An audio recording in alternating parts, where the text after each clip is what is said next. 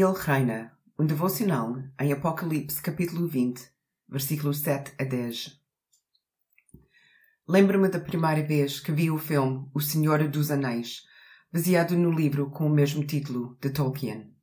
Eu estava sentada na beira do meu lugar enquanto dois dos personagens principais estavam cada vez mais próximos de destruir o anel maligno, enquanto o resto de sua irmandade se preparava para combater as forças malignas de Sauron. No grande ecrã era assustador ver todas as personagens malignas que saíam de Mordor para todos os lados, superando em muito o número do exército da Irmandade do Anel, e que os cercavam no que certamente viria a ser a sua destruição. No momento em que a batalha está prestes a começar, a terra abre-se e engole o mal. E assim, sem mais nem menos, a batalha que nunca foi travada acabou. Esta é a cena em Apocalipse capítulo 20, versículo 7 a 10.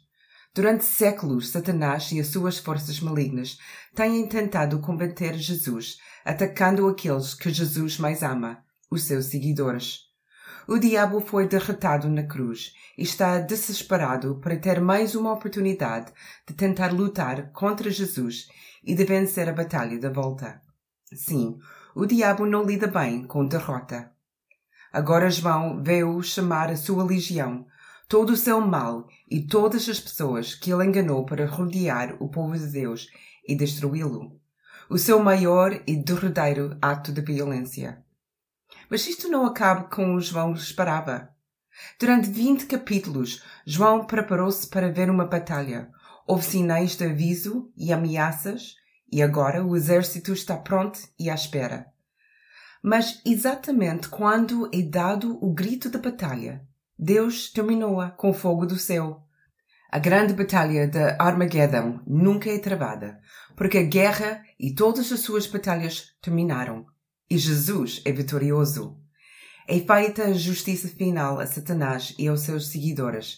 Eles já não são uma ameaça para ninguém. O seu poder foi-lhes retirado e a sua influência destruída. Este é, para os seguidores de Jesus Cristo, um momento memorável.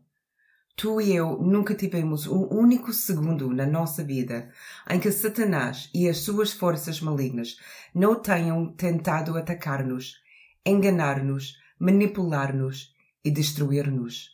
Mas neste dia, o dia da batalha final, que nunca é realmente travada, o mal é destruído e Jesus ainda reina.